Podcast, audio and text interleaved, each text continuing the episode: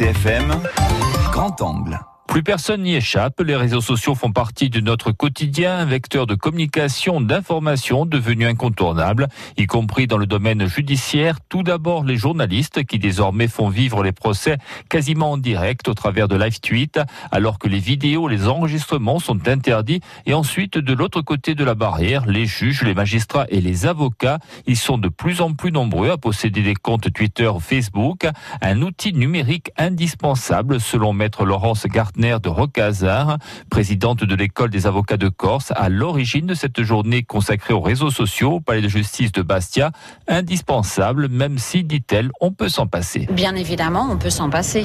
Sur le barreau de Bastia, on est euh, relativement peu nombreux à être sur Twitter. La difficulté, c'est que c'est l'avenir.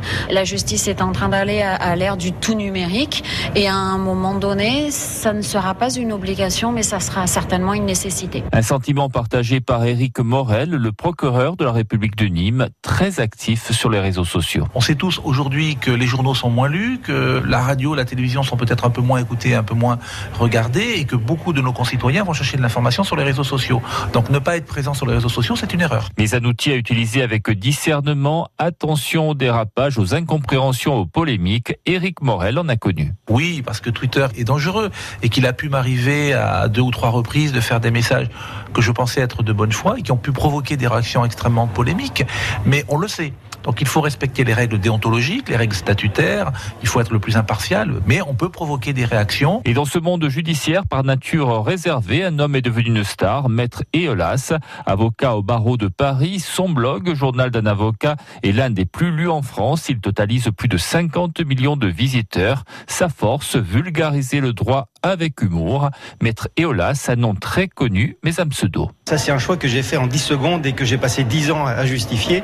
Sur le coup, ça m'a paru naturel. Quand j'écris en tant que maître Eolas, j'écris en tant qu'un avocat qui raconte son métier, mais je ne vise pas à me présenter moi-même sous un jour favorable. Je ne vais pas à la pêche aux clients.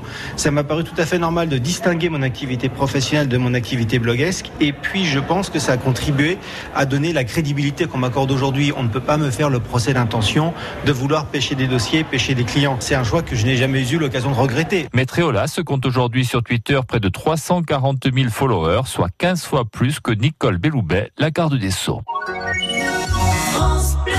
France Bleu RCFM.